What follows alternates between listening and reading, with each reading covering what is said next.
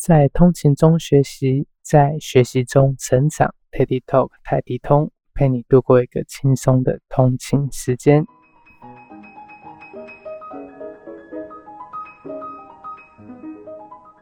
欢迎收听这集 Teddy Talk 泰迪通。有时候忧郁、难过等等负面情绪，就像是讨人厌的苍蝇一样，赶也赶不走。好不容易赶走了，可是，在某个晚上，或是遇到某个人、某件事，忧郁、难过的情绪又飞了回来。明明很讨厌这种感觉，但它就像影子一样跟在身后，而且形影不离。不知道你有没有想过，这些负面情绪啊？有没有可能是身体的依恋呢？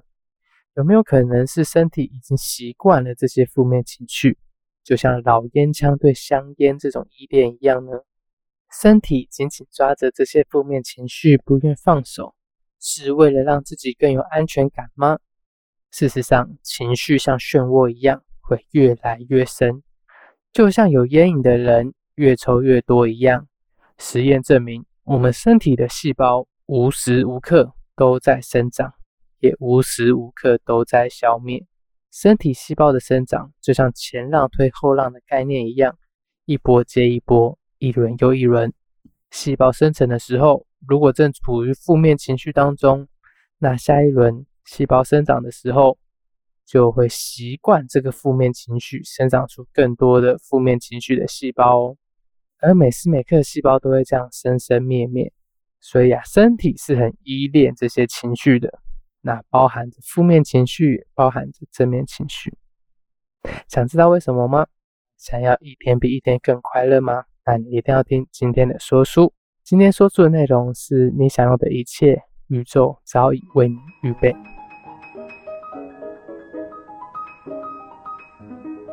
那这本书啊，它的英文书名直接翻译是《禅与快乐的艺术》。啊，顾名思义，就是要教你怎么样快乐的。所以听完这集 talk 会变得比较快乐一点哦。这本书啊，很多是心灵层面的，可能带有一些吸引力法则啦、因果法则啦，或是一些形上学的概念。所以我会尽量讲的详细一点啊，这样听感上也会比较好。那这本书以一句话作为破题，这句话是：想要保持幸福，只有一种方法，那就是快乐起来。这句话听完之后。可能会有点火大，有一种听君一席话，如听一席话这样子的废话文学啊。因为我们的人生呢，就是一连串过去决定的产物，这些决定雕塑成了现在今日的你。所以从听完这集 podcast 之后啊，先保持这样子幸福起来、快乐起来的信念去做决定。那便能够参透幸福的艺术哦。我不知道这非常的困难，或者有点像天方夜谭，或者有时候会觉得愚蠢至极啊，好像讲一个这个废话。所以这本书啊，就进一步解释：生命就是在每个当下，我们对眼前事物的解读嘛。幸福程度并不是事件本身，是我们如何看待这个事件，感受这个事件。事件本身并没有幸福或不幸福可言的，所以希望大家听完这集说书之后啊，能够不要把想要保持幸福的只有一种方法，那就是快乐起来这一句话当成废话，而是如果在难过的时候会想到每一件事落在身上的事都是美好的，即使发生的事有时候看起来是坏事。最终，你的人生都会因为已经发生的一切获益良多。相信这样的概念一定对生活有所帮助。其实我那时候在读这本书的时候啊，我就想到一个故事，这是个国王打猎的故事。有一天，国王跟丞相去打猎，国王在打猎的时候啊，不小心被猎具，然后斩断了一节拇指。然后他赶忙问丞相说：“哇，手指断掉了怎么办？”那个丞相也很白目，就说：“啊，断得好！”啊，国王听到后这句话非常生气，认为丞相在讲风凉话，所以就把那个丞相给关了起来。然后国王就反问：“你现在被关起来了啊，好不好？”啊，这个丞相还是很乐观啊，就是好，还要再更好。过了几天后，国王又出去打猎了，但这次打猎运气没有那么好，碰到了食人族，食人族就把国王抓起来带回部落。哇，那食人族好开心哦，终于有食物了。于是围着国王唱歌跳舞啊，国王就被绑在一根十字架上，脚下堆满了木材。那食人族准备点火要吃人肉，这个时候食人族的酋长啊，刚好看到了国王，他的手指断掉了。酋长就说：“我们食人族只是完整的人，这个人拇指断掉了，不是完整的哦，这样子吃了可能会导致灾难，所以我们不可以吃它。”食人族就放跑了国王，国王劫后余生，非常的激动，就一回到他的国家，就是找那个丞相。他一见到丞相就说：“哇，原来断指真是好事，我错怪你了。”那国王又接着对丞相说：“呃，对他很不好意思，把你关在牢里头，你你好不好？这样子想关心他一下。”然后丞相就说：“好啊，很好，也很好。”那国王就很不解啊，为什么很好？我把你关起来，还关了十天二十天。那那个丞相就说：哇，如果你不把我抓进监狱里头，我一定会跟你去打猎。那到时候我们都会被食人族抓走。国王你断了手指，所以保全性命，但我必死无疑呀。这故事要讲的是说，我们永远不知道发生在我们身上的事，会在未来给我们什么帮助。而这本书要讲的就是，你想要的一切，其实宇宙都帮你准备好了，一切都是最好的安排。这个安排不是在讲要努力尝试做到最好啊，或是说情况或事件真的糟透了，运气真的不好，但是你还是要尽力而为。也不是说即使在最坏的情况，还是有可能发现一点好处。它其实要讲的是，每件落在你身上，真的都是最美好的事情。因为宇宙一定会在最适当的时候给你最适当的人以及事情以及事件，而这些都是我们的信念所吸引过来。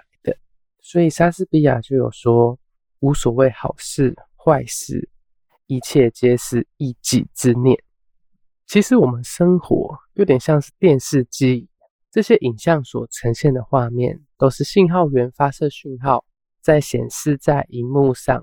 我们会因为电视上播放的内容而哭而笑，或是深受感动，或是愤愤不平。所以，我们的生活也像电视机这样，我们内心的讯号源是什么，就会在生活中显示出什么；或是说，我们内心的信号源是什么，我们就会在生活上吸引什么进来。内心讯号源就是我们的信念，我们都会依照自己所相信的事物行动。我们是每一刻的创作者，所以人们会创造他们相信的结局。哦，这本书有分享了两个故事，那这是跟信念，然后显化出什么样生活情境有关的。第一个故事是马克思马先生的故事。这个马先生呢，开的三明治店非常的受欢迎。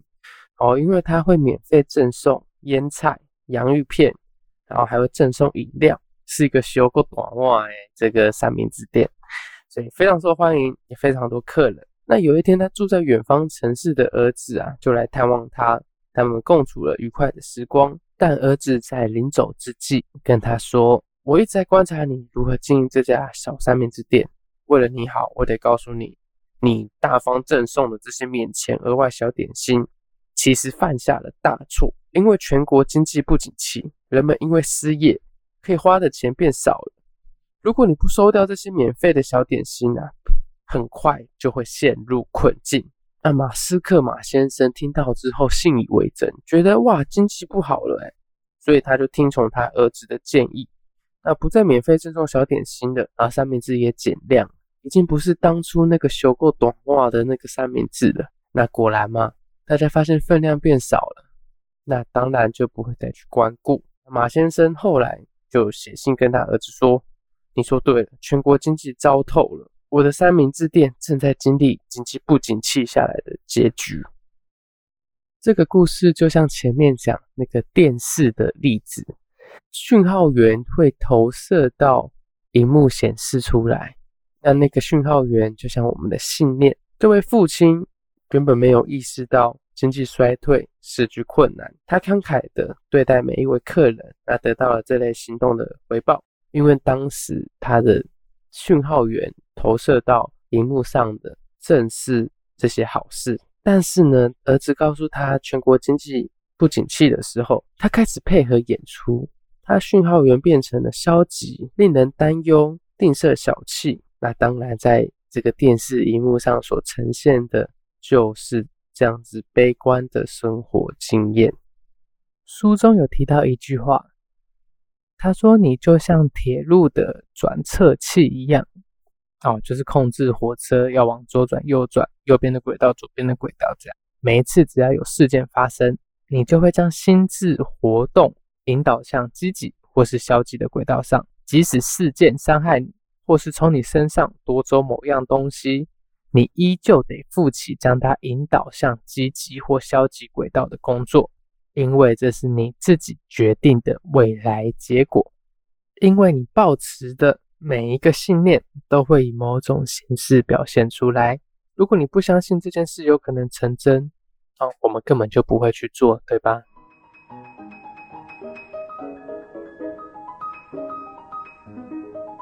在分享书中的第二个故事，那是作者本身的亲身经历。当时啊，作者买了一台新车。那他就停在他家旁边的巷子里，那他才刚走出家门，就看到了一个惨痛的状况，就是作者的新车被一台车撞了，呃，撞他那个人下了车门，抱着头，非常的愧疚，非常的难过，因为他赔不起这笔钱。那如果是你，你要怎么办呢？新车被撞，哇，心都痛了。那作者碰到这样的状况，他就说没有关系。你刮到了我的车，不用担心，因为我再也不用担心我的车子会被刮了。撞到他的人开始流下眼泪。他接着解释啊，他才刚来到镇上，他是个木匠，本来想要先找个地方安顿，直到找到工作为止。他真的赔不起这一笔钱。作者听到之后，他说：“哦，是木匠啊，我正好有个朋友从事建筑业。”于是作者就把建筑业的朋友的电话号码给他。那隔天，这个人就开始为作者的朋友上班也有了钱，就把钱去还给作者，啊，就过着幸福快乐的日子。嗯，想想看，如果当时啊新车被刮，他不是采取这样子 peace 的方式回应，而是开始生气、狂揍那个木匠，狂揍撞他的人，会怎么样呢？是不是在激烈的斗争中，谁都没有好处？作者啊，用这句话做这个故事的结论。他说：“生命所带给我们的一切事件，都有两种基本的处理方式。我们可以把它看成对我们有好处，或对我们有坏处。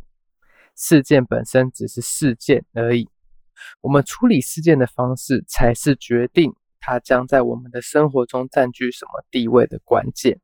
事件本身不会做出任何决定，我们才是做决定的人。”所以对作者来说，他的车，他的新车被刮到了哦。这个事件没有好也没有坏，只有我们做好调试，那把情况导向对我们有利的状况，采取积极的态度去看待这些事件，才可以产生积极的结果哦。我们怎么看待这个事件，取决于这个事件的好坏以及对我们的影响。我想到一个亲身的一个故事，是我在开车的时候啊。那个巷弄很狭窄，那当时对向有一台车要过，那我就很礼貌性的往右转，然后让他先过。那这时候啊，那台车过了之后，他还按了一下喇叭，叭，这样轻轻的一声，很干脆，大概零点五秒的叭。哦，我听到了，瞬间有点不爽，我有点生气，我就想说，哎，这个巷弄那么小，那我都已经右转让你让道了，那你还按我喇叭？是什么意思？我就觉得他不应该按这个喇叭啊。那这时候我副驾的太太，她就跟我说：“哎，他按你喇叭，轻轻的按哦，是表示谢谢的意思哦。”听到这样的解读啊，我瞬间就不生气。原本我还在想，按喇叭的那个人真的是太没礼貌、太无礼了。但是听到他解读哦，他是跟我说谢谢哦，瞬间就变得很开心。瞬间还觉得，哎，对方好像和善很多。所以啊，我们如何去解读这样的事件，如何去解释这样的事件，是能够影响到我们的心情的。哦。贴近开头讲的，如何获得幸福的人生？那就是开心起来。我们去用开心的想法去解读别人的行为，用积极正面的想法去解读降临在我们身上的事件，自然而然就会快乐起来。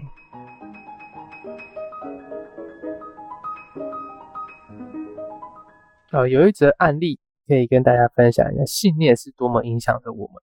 听说二十世纪初啊，几乎每个人都相信人类不可能在四分钟内跑完一英里啊，一英里大概就是一点六公里啦。那个时代的医生都说啊，跑者在达成这个目标，就是在四分钟内跑完一点六公里，一定会心脏衰竭死掉。因为这个信念呢。几千几万人都想要打破这个记录，但是所有人都失败了。这就是思维模式的力量，它削弱了一些啊想要这样挑战的人。但是，一九五四年的五月六号，英国传奇跑者罗杰·班尼斯特只花三分五十九秒就跑完了一英里，打破了既有的认知啊，打破了这个信念之后啊，在之后的六个礼拜啊，陆陆续续都有跑者打破这个记录哦，一直到现在。